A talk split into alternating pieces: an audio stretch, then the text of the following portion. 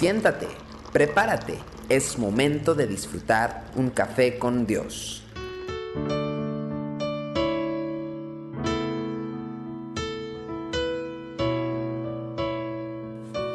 Qué grato es estar juntos en Café con Dios. Hoy quiero compartirle Génesis capítulo 12, versículo 1 y luego nos vamos a saltar al 4. Pero Jehová había dicho a Abraham, vete de tu tierra y de tu parentela y de la casa de tu padre a la tierra que te mostraré.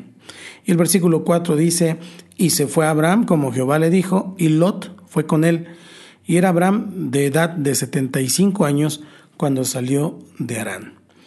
La tarea que Dios le da a Abraham era bastante clara, era muy sencilla. Le dijo, vete de tu tierra y de tu parentela. No le dio más especificaciones, le dijo, hay una tierra que yo te voy a mostrar, pero por lo pronto vete de tu tierra y de tu parentela.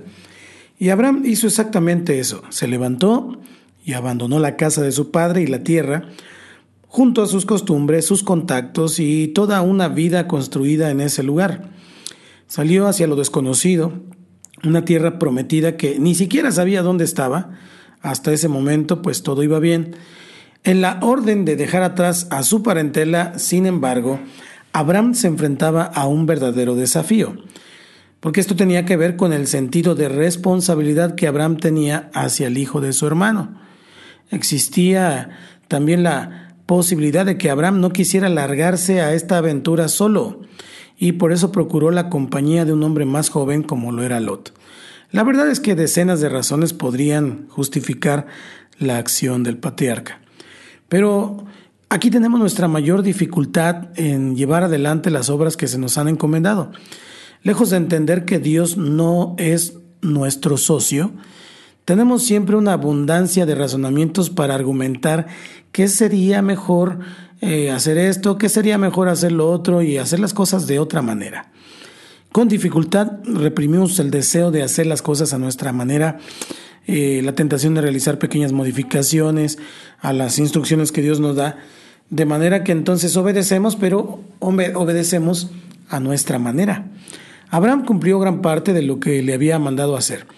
Quizás deberíamos reconocer que fue mucho lo que hizo, ya que no era fácil el sacrificio de darle la espalda a todo lo que le daba seguridad en la vida. Pero el valor del sacrificio que realizó se vio opacado por esta pequeña frase que sigue al relato. Así es, es algo como, como que está añadido, como que no quiere la cosa, pero dice que con él se fue Lot.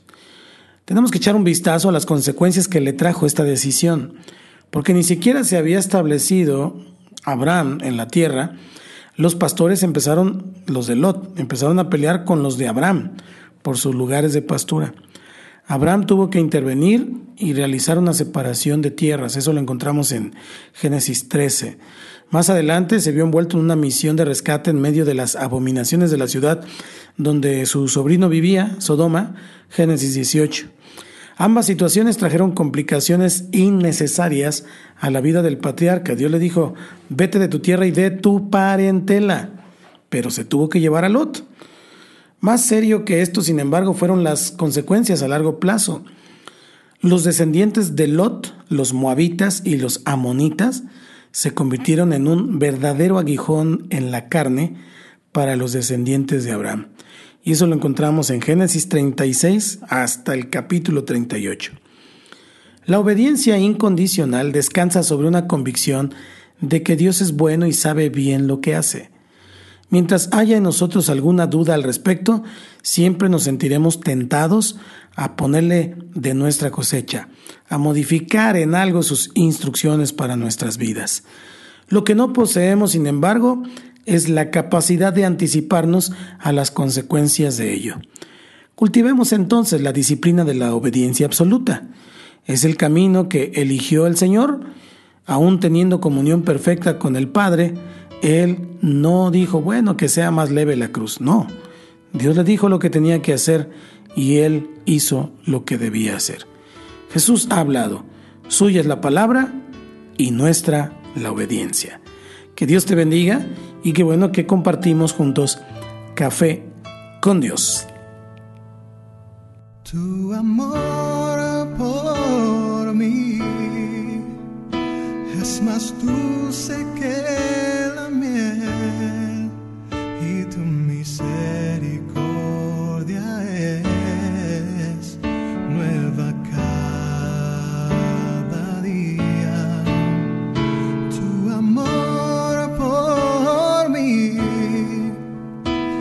más dulce que la miel y tu misericordia es nueva cada día. Es por eso que te alabo, es por eso que te sirvo, es por eso que te doy.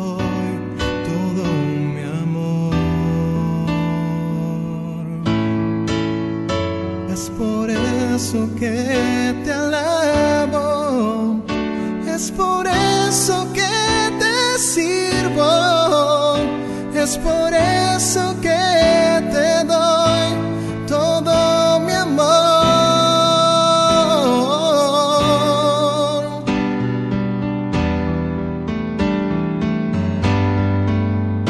Es por eso que te alabo, es por eso que te sirvo, es por eso